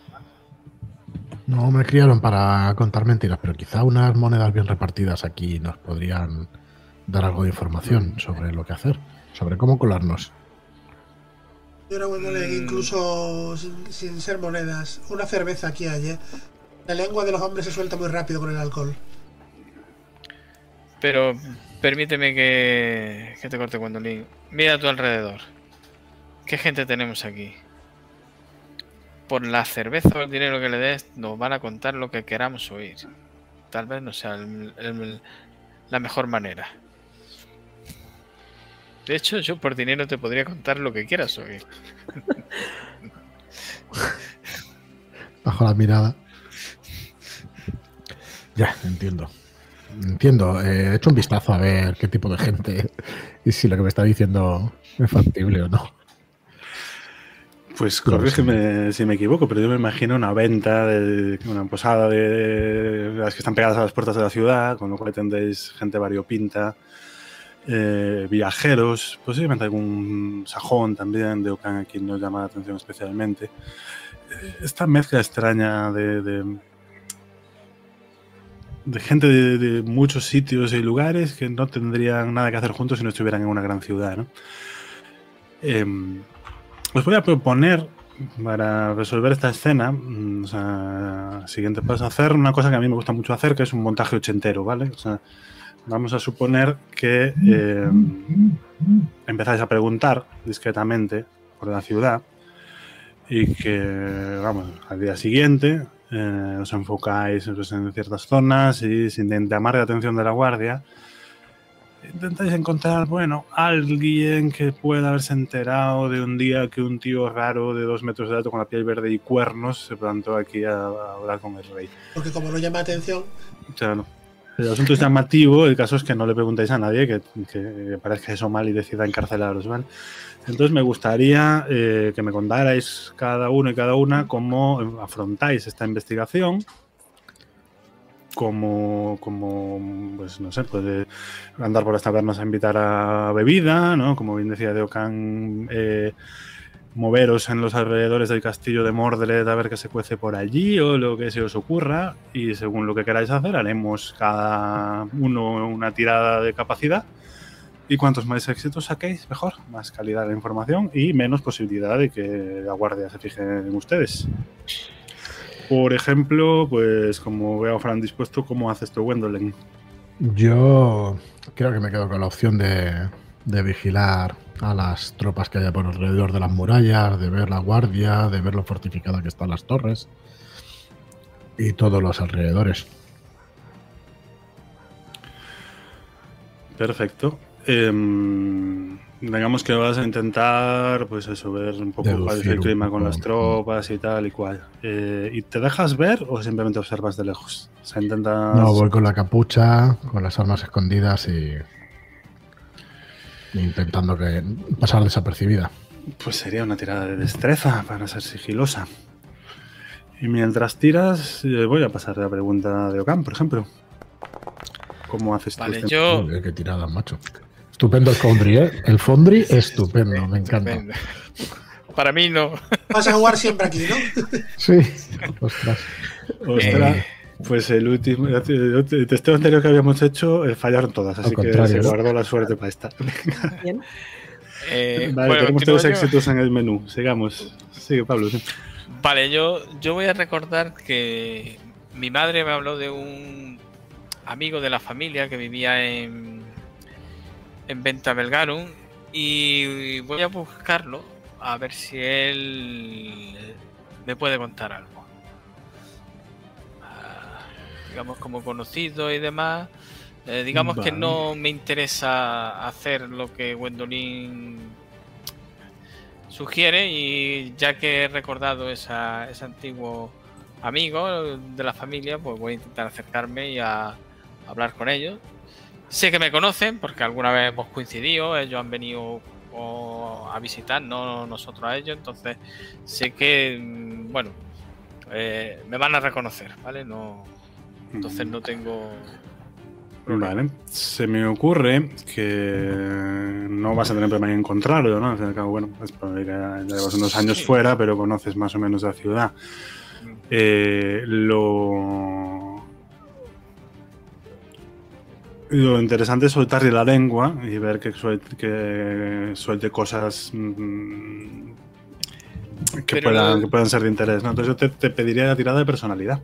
Pero bueno, siempre que os pida una tirada podéis argumentarme que mejor usar otra capacidad, ¿eh? No. No, personalidad, pero más que, ya te digo, no le voy a preguntar por el Caballero Verde, sí, sí, pero por algún detalle destacable, algo No. Relacionado, no digamos directamente con el Caballero Verde, pero si vino un, un si hubo una incursión de alguien extraño, en fin, no Sí. nombrando nunca al Caballero Verde, pero sí como alguien fuerte, un parecía un gigante, no sé, algo. ¿Me entiendes por dónde voy, no? Sí, claro. De ahí a la tirada lo que me dirá, pues eso, será hasta qué punto eres capaz de guiar la conversación. mm, Primero para que no te pille, segundo para que te diga algo interesante. No, No me gusta que- el Foundry. Bueno, lo que acabas llevándote una, una chapa espectacular sobre eh, eh, cómo está el comercio de pieles de oso actualmente con el continente y tal, y, y sigues intentándolo y no lo consigues sacar de ahí. Y es más, el tío cada vez bebe más vino, cada vez está más borracho y al final no vamos a ninguna parte. Pero eh, lo que pasa es que tuviste cinco éxitos antes en la de magia, que fue importante, y ya lo gastaste. El azar va y viene. ¿A quién, eh, para compensar, ¿a quién le pasamos la pelota? ¿A Lucio o a, o a Selwyn? A Selwyn. Pues Diente Rojo ha dicho que no quería nombrar eh, libremente al Caballero Verde y, y es que S- Selwyn no conoce la discreción. Entonces, Selwyn lo que va a hacer es, eh, sí que se va a colocar eh, lejos de donde están las guardias, ¿no? Las tropas y, esos grupos de, de guardias, porque no por nada. No porque tenga miedo de ellos, sino porque no quiera llamar su atención, sino porque sabe que lejos de ellos eh, se encuentran pues los posibles ladronzuelos, estafadores, esta gente que trata un poco de esconderse de la autoridad. Y entonces va a guardar el momento justo en el que pille, eh, va a estar muy atenta pues, a alguien eh, cogiendo algo que no le pertenece o tratando de, estafar a alguien. Y lo que va a hacer va a ser en ese momento hacer acto de presencia. Ella que tiene las espaldas anchas, ni siquiera va a sacar de primera la espada, sino que se va a poner en modo rudo y va a comprar su silencio a base de información, porque siempre puede sacar la espada y, y ser peor que los guardias. Pues esto va a ser eh, personalidad otra vez, pero vas a poder poner en juego tu especialidad de intimidar, que me imagino que es lo que buscas, ¿no? Muy bien. ¿Qué ruedes usados? Dos éxitos para un total de cinco. Nos estamos luciendo y nos queda a ver cómo nuestro amigo Lucio Agrícola se mezcla en la ciudad para intentar conocer sus secretos. Cuidado que ha repetido y saca otro, otros dos éxitos. Cuidado que ha repetido y saca otros dos éxitos, ¿eh? Claro, con la especialidad. Ah, bueno, sí, puedes repetir el dos, sí, sí, dale. Ole, Pues- vale, dale, cuatro. Cuatro. el 2 Era lo que pasa es que no lo ha hecho bien, ¿no? Sí, guarda el 6 y Ah. repite el 2. Claro. Vale, vale. Son éxitos. Guarda el éxitos 6 y repite el 2. Vale, Pues Lucio, Estupendo. terriblemente atrevido de él, va directamente a la catedral, a hablar con los sacerdotes de la catedral. Les va a dar la chapa teológica, pero no por nada, sino por intentar sacarles, porque todos sabemos que existe el secreto de confesión, pero todos sabemos que los sacerdotes entre ellos sí se lo cuentan. Y si, si en algún sitio se confiesa a la gente que sirve a los poderosos, es en la catedral. Y los poderosos en la catedral. Entonces va a ver si, si alguien le ha contado algo de, al sacerdote sobre, el, sobre un misterioso caballero enorme y verde. Ujú. Vale, sería personalidad también. En este caso, pues embaucar o convencer estaría, estaría correcto. Sí, pero de eso no tengo, así que me toca tirar un dado y, y rezar que salga bien. Mira, Bueno, vale, vale. Eh, te encuentras un sacerdote especialmente locuaz y empieza a contar esa, empieza a contar esa historia de, claro, claro que lo recuerdo, recuerdo perfectamente aquel día. Fue hace dos años, no, tres, tres años. Por estas fechas empezaba la primavera. Y aquella figura se plantó en mitad del castillo. Dijo que se llamaba Bartolago o algo así. Y, los guardias intentaron pararle. Pero fue imposible, fue como parar al viento del norte, te dice el radunzuelo al que tienes cogido por el cuello ahora mismo, Selwyn, estampándolo contra la pared. Y dice, yo estaba por allí, era día de audiencia para el alto rey. eh, y es un día estupendo para meter la mano en alguna bolsa, ya sabes. No es que yo vaya a hacer contigo. Y bueno, qué revuelo se montó. Dijo que venía a probar la valía del rey, ¿te imaginas con el genio que tiene? Así que el rey cortó la audiencia y dijo todo el mundo fuera. Bueno, allí se quedó muy poca gente, ¿sabes? Volvemos a la conversación con el cura y dice, solamente dos personas vieron lo que ocurrió allí después de que se cerrara la audiencia. Una fue el confesor del rey, el pobre hermano Gildas. No sé qué habrá sido de él, hace mucho que no se le ve. Era un buen hombre. Y la otra fue mm, esa meretriz que tenía por concubina, Claudia, la númida. Y parece que decir el nombre le da mal sabor de boca. Y ese nombre lo escucha también Gwendolyn cuando está moviéndose por las murallas. Y dice, uno de los guardias estira dice, "Ah, hemos tenido paga extra hoy, ¿verdad? Sí. Sí, el rey está generoso, parece que las cosas le van bien. Pues creo que nos la podemos ir a gastar a casa de la númida, ¿no?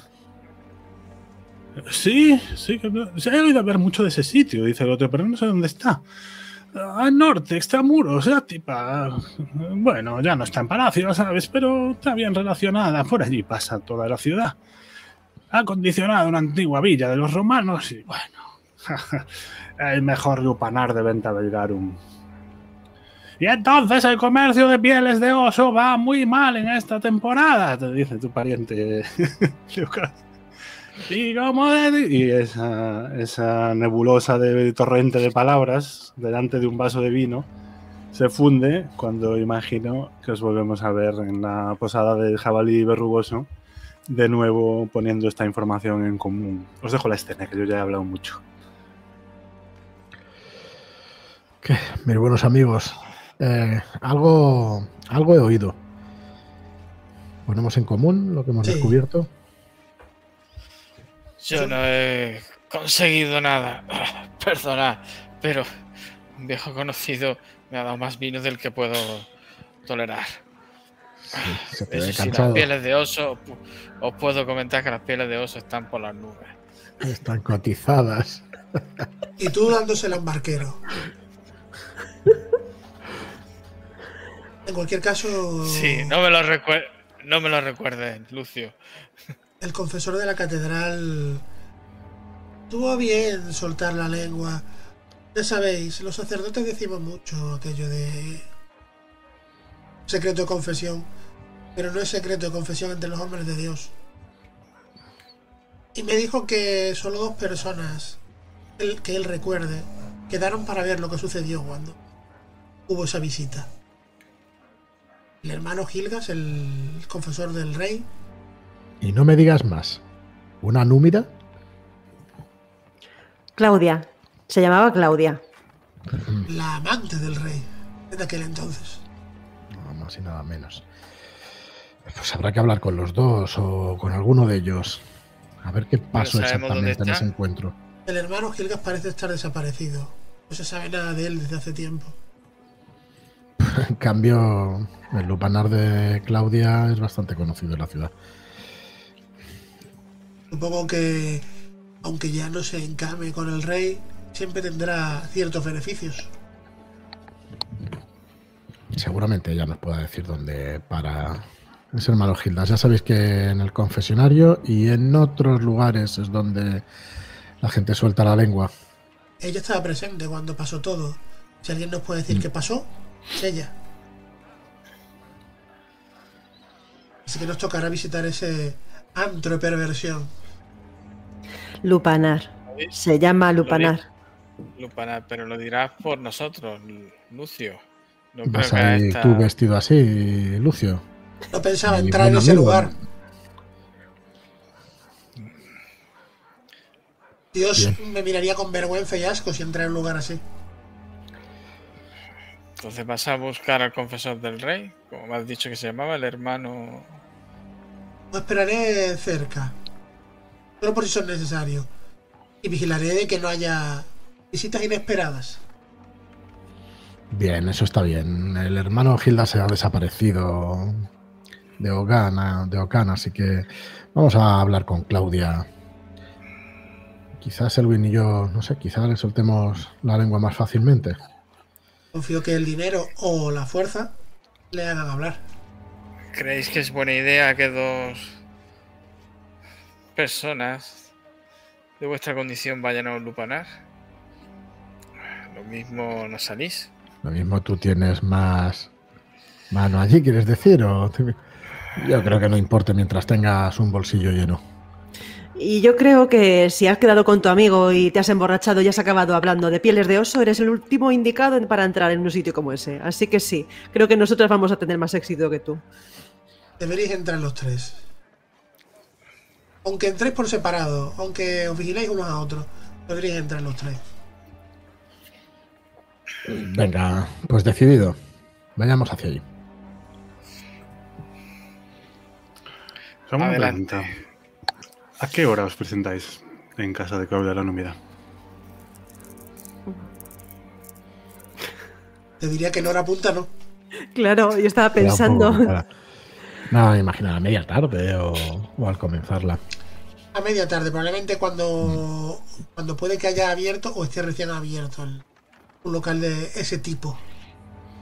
Mm, Perfecto, pues es... A caballo no es mucho viaje, son apenas unos 15 minutos. Dejáis atrás la muralla por la puerta norte. Os empezáis a adentrar en la campiña y eh, no es difícil encontrar el camino a casa de Claudia de la Númida. Y es casi como retroceder en el tiempo. Son... porque es una villa romana. Como volver a antes de que el muro de Adriano se convirtiera en una ruina muy bien acondicionada, con sus columnas su mármol blanco, sus relieves pintados con policromía, hasta una vid que parece muy fuera de lugar aquí en Britania, adornando la entrada en- sujeta con un arco de metal. Hay aún poco movimiento hasta ahora. ¿Veis algún, algún cliente? Y mm, una mujer de edad avanzada, posiblemente mm, interno dispuesta a prestar atenciones directas, está recibiendo a, quien llega y acordándose de, de distribuir.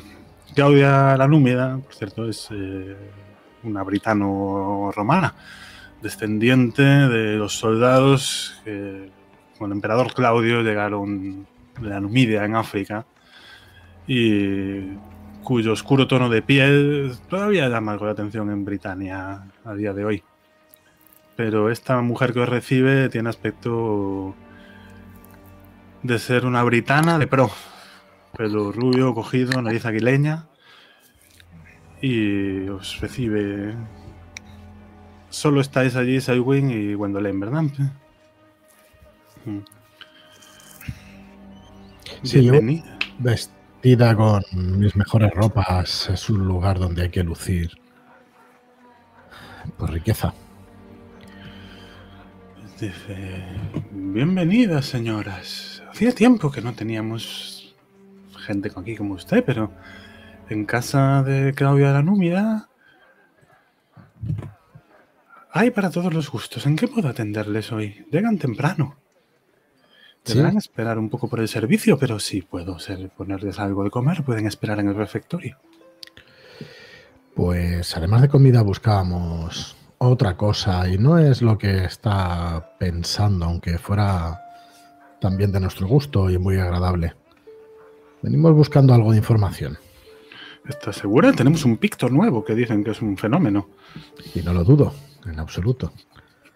Sería un placer enorme si no tuviéramos una prisa terrible. Y Ah, saco la bolsa de, de monedas que, que he cambiado anteriormente, si es posible, para que tintineen un poquito más y que ocupen más las monedas. buen truco.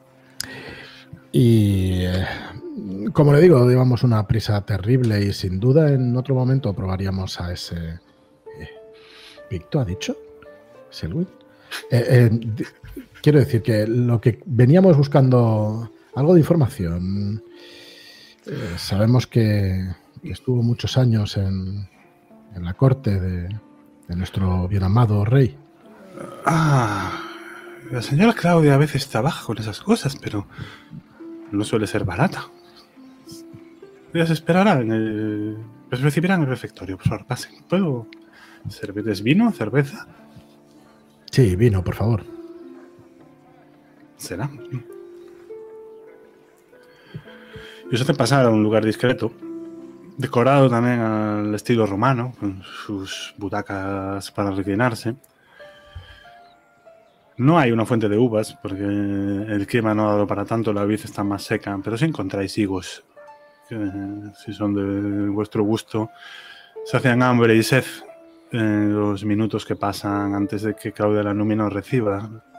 No sé si queréis comentar algo entre vosotras o dejamos que entre la anfitriona. Antes de que me líe a preguntarte cosas que no, que igual no debo, Selwyn, igual esperamos, ¿no? ¿O, o quieres comentar alguna cosa? Sobre Pictos o. Los pictos siempre son una buena idea, mi señora, aunque me temo que quizá tenemos un poco de prisa. No sé qué pensará Diente Sí, Rojo y sobre sí. todo Lucio. Lucio, sa- sabemos seguro lo que pensará. De Ocan no estoy tan seguro. Imagino que, que buscará otra cosa, distinta a los Pictos. Bueno, no lo sabemos. Entiendo que estéis vosotras, entiendo que estéis vosotras solas, ¿no? Sí, si no, sí, si no te lo preguntaba, te lo preguntaría directamente. Y en ese momento se descorre la cortina de seda que cerraba el acceso a un pequeño reservado y aparece ante vosotros Claudia la númida. Piel de ébano, el pelo rizo, cortado muy corto, pero por lo demás vestida como una perfecta patricia romana, con una toga de color púrpura, un torque un poco fuera del lugar, de oro o una imitación muy convincente, y las manos cargadas de anillos, unos vistosos pendientes también. Y podéis percibir que incluso un perfume floral que llena la sala nada más entra. Destila elegancia. Y como mm, si fuera un movimiento natural, continuando como, como mm, las olas pasan por el océano, se coloca en un reposatorio al lado vuestra y mm, os dice, "Bien, ¿y con quién tengo el gusto de hablar? Que viene a mi puerta pidiendo respuestas. Soy Claudia, la númida. Un placer recibiros en mi casa, sobre todo con la bolsa llena. Un placer, soy Wendolen y mi sirvienta Selwyn. Se habían hablado muy bien sobre vos, pero no imaginaba que fuerais tan bella. Gracias. No tiene usted nada que envidiar en cuanto a belleza, señora. Hablo con mi más perfecto latín. Sí, habla un latín muy correcto, ¿verdad? Y dice... Veo que lleváis el emblema del clan de Rotián. ¿Pero a quién os parecéis más? ¿Al temerario Gawain o al sanguinario Iot? Pues creo que mi pelo habla por mí. Que así sea. Pues decidme, dama Gwendolen, ¿en qué puedo ayudaros? Buscábamos cierta información de, de la corte, de algunos hechos pasados que sucedieron allí. Pero mm, es algo sencillo. Querríamos saber dónde encontrar a una persona que antiguamente también, también estaba por la corte. También la frecuentaba. El padre Gildas. Ah, el confesor del rey. Un hombre con muchos secretos valiosos, sin duda. podría Sí. decíroslo. Pero andar por ahí aireando los secretos de nuestro rey Mordred, esto lo dice un britano forzando el acento, suele llevar a problemas. Así que, ¿qué gano yo? Que me compense esos problemas y les ayudo. La seguridad, en primer lugar, la seguridad en que nosotros no vamos a, a decir nada. Y en segundo, y quizá más importante, una buena compensación económica. Pongo la, bolsa encima de la mesa. Es el momento de tirar personalidad, me parece. Vamos a ello. A ver cómo de convincentes son esos argumentos. Ups. Vaya desinflada. Tengo liderazgo, pero entiendo que en este caso. no. Liderazgo yo aquí. Con lo que te no, gustaba Fondri. no. Con lo que te gustaba Eh, Fondri. Me gusta, me estoy desenamorando. Ay, hay que el azar de los dados. Es un fallo. Pero esta vez sí. Eh, te convence. Tenéis un. O sea, la convences, tenéis un toma y daca. Pero es carísimo. Tu bolsa acaba Pero si hace falta. más flaca que. que la cabra de un picto en el invierno escocés. Sí. Así que en el invierno de Caledonia. Esta vez sí que el dinero ya no os va a sacar de ningún problema más mientras dure esta aventura.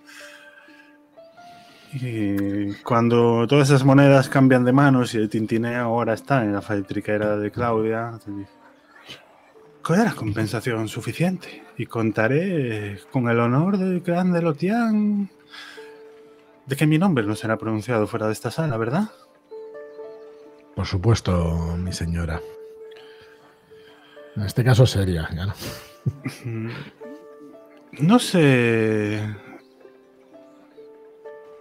No tengo muy claro por qué, pero el hermano Gidas ya no cuenta con el favor del rey. Se ocurrió poco después de aquella extraña visita. ¿Visita? ¿En las de ese extraño ser? Algunos rumores se han extendido por ahí. Sí. El caballero verde le llamaban. Y- a fe mía que era extraño. Un hombre enorme con la piel tan verde como la mía es oscura. El rey se sintió en principio muy ofendido y regocijado por su presencia. Nos mantuvo aparte de aquella. Tenía buenos tratos con ella. Se plantó allí. Es como las leyendas de Camelot, ¿sabes? Se dijo. Dejaré que me deis el golpe que queráis, con la promesa de que me permitiréis devolveros dentro de un año. Y el Mordred no me dejó ni siquiera acabar. Con su mandoble le cortó la cabeza de un solo tajo. Y no sé cómo siguió, porque después me echó de allí. En aquella época ya no estábamos demasiado bien, ¿sabes? Creo que solo me dejó verlo porque ni siquiera era muy consciente de mi presencia en aquel salón de trono ya vacío. Pero Gidas sí se quedó. Y después de aquello, unos meses después fue desterrado.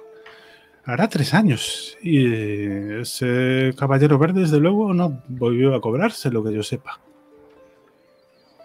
Gidas, si se lo cobró ahora, está recluido. Esta información es la que vale lo que me ha pagado.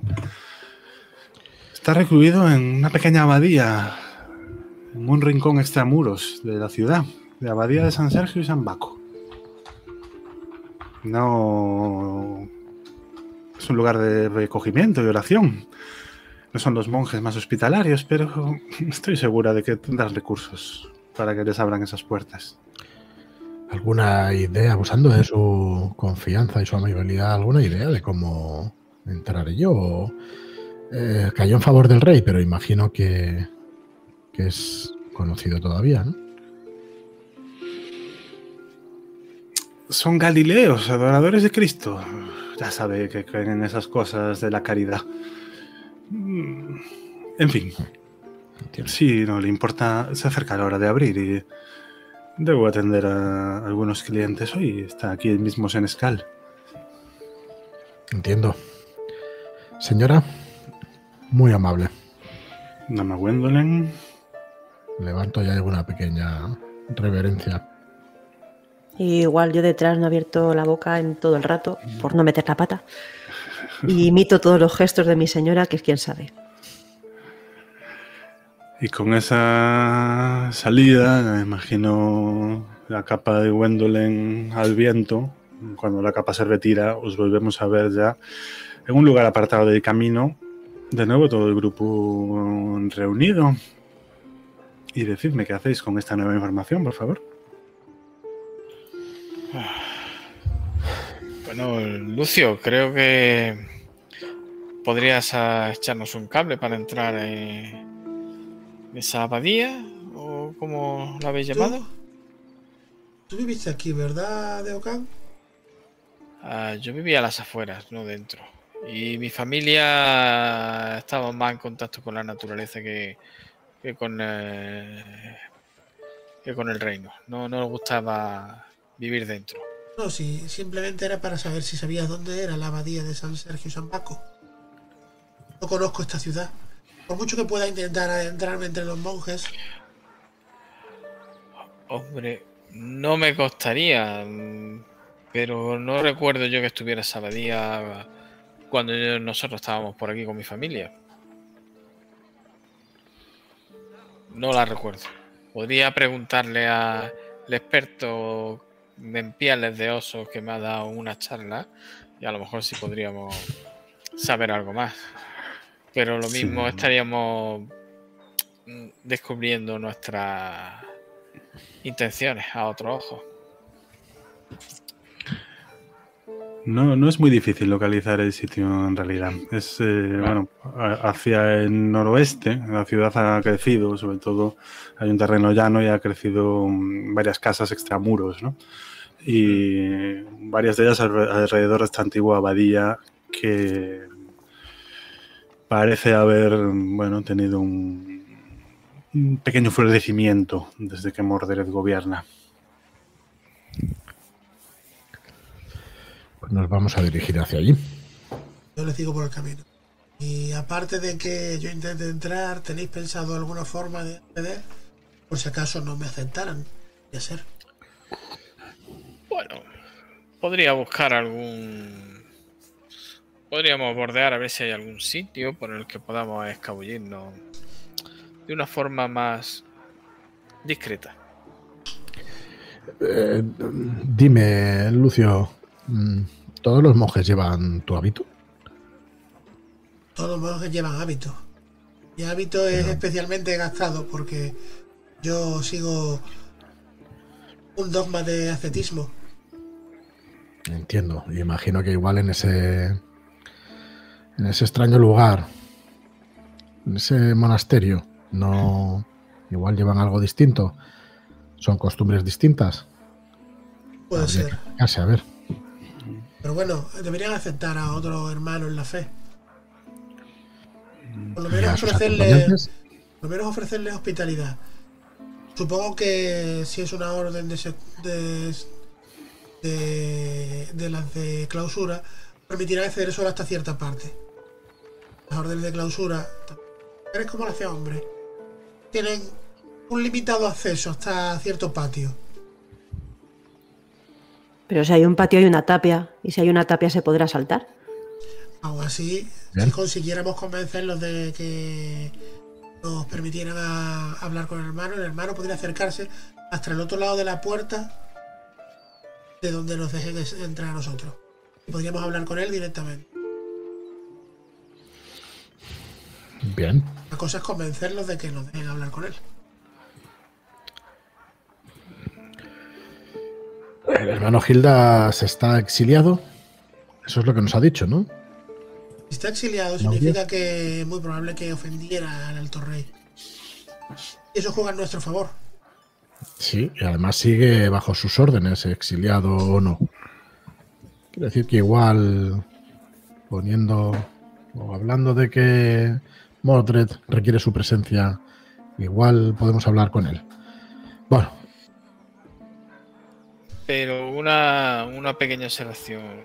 Lo mismo si vamos preguntando abiertamente sobre este hermano, padre, Hilda o como se quiera llamar. Lo, lo mismo estamos levantando sospechas y alertando a Mordred. No dudo que le importe lo más mínimo un. Hombre, sacerdote. siendo como habéis contado, una persona que sabía muchos secretos y que está exiliado en esa abadía, tal vez podríamos intentar una opción un poco más. ah, no sé. Contundente. podría- Lo estás pensando. Bueno, Diente rojo sí, contundente. ¿De qué hablar? ¿De secuestrarlo? No, no, no, no. Tal vez. A ver, Lucio, mm, pero esto requiero tu. tu guía, ¿vale? Y si vamos los dos como que yo soy una persona que quiero iniciarme en la fe como monje. Y dentro ya buscar al padre, hermano, Gilda o como se quiera llamar y hablar con él. Está bien. Para mí no sería un problema. Podría entrar y, entrar y salir, pero si aceptan los votos es muy probable que no te dejen salir. Bueno, eso de. Eso quedará en tu problema. Siempre hay, re- siempre hay recursos para salir. No- Trepar. Diente rojo, trepar, lo estoy diciendo. Al final, si hay tapia, se puede saltar. Hay otros recursos además de trepar, pero bueno, sí, trepar es uno de ellos. Ca- cavar. cavar. Mal, mal que me pese, sé que no será el, el primer lugar donde habrás, donde habrás huido trepando, saltando por la ventana. No, eso es otra historia. Vayamos a lo que tengamos que hacer. Eh, no lo sé, yo es una propuesta simplemente mm, No me parece Para mala idea. conseguir No me no- parece no- mala idea. para conseguir nuestro objetivo.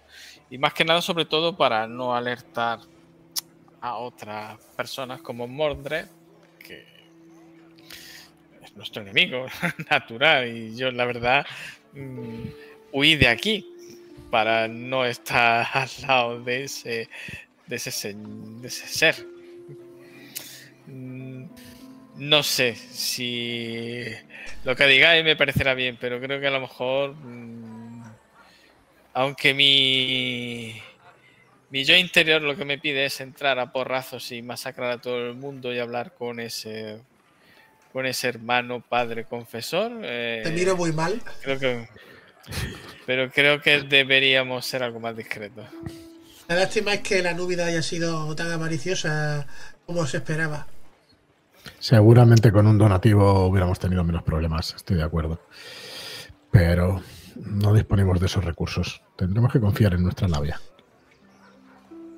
Confiaremos en que, como siempre, Deokan hable por él y por todos los demás. Yo me acerco a Diente Rojo, le pongo la mano en el hombro y digo, no te preocupes, esperaremos fuera y haremos de soporte. Si es necesario entrar a por ti, lo haremos. Esta vez los hados te sonreirán, no lo dudes. Yo que pensaba que ibas a dejar que Mira. hiciera voto de castidad. Yo miro conforme me hace el gesto en la mano y. Me deja mucho más tranquilo. y le guiño un ojo. Bueno, le guiño el ojo que me queda.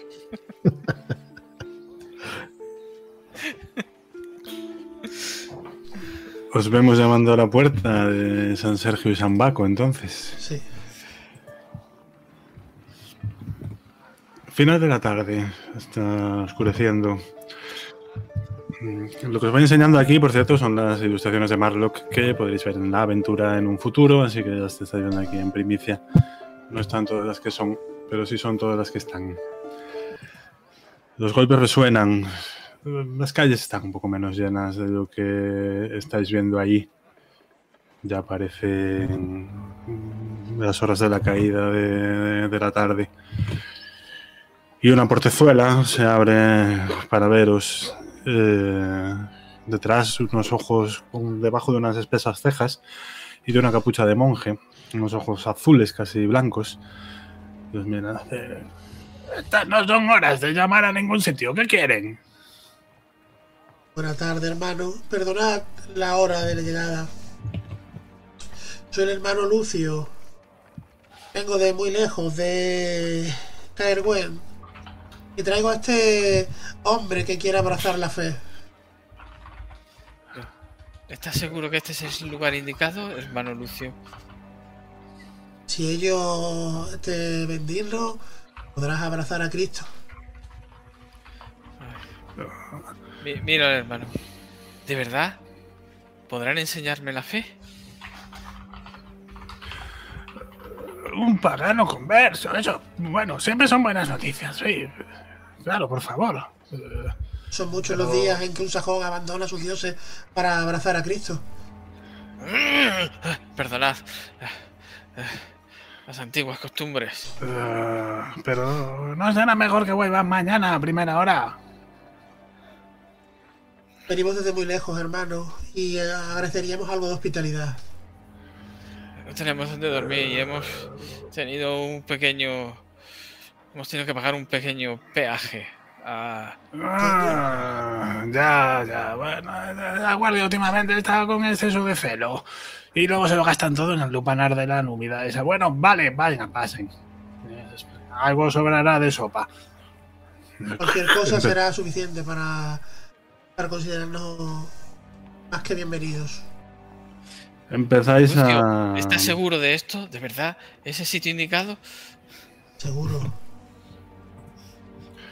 Os deja pasar. Acabáis en.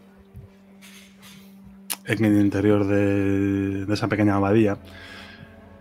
Y os lleva al refectorio donde los monjes están acabando de cenar. Allí es una congregación pequeña, poco más que una docena de monjes. Comen en silencio una humilde escudilla de sopa.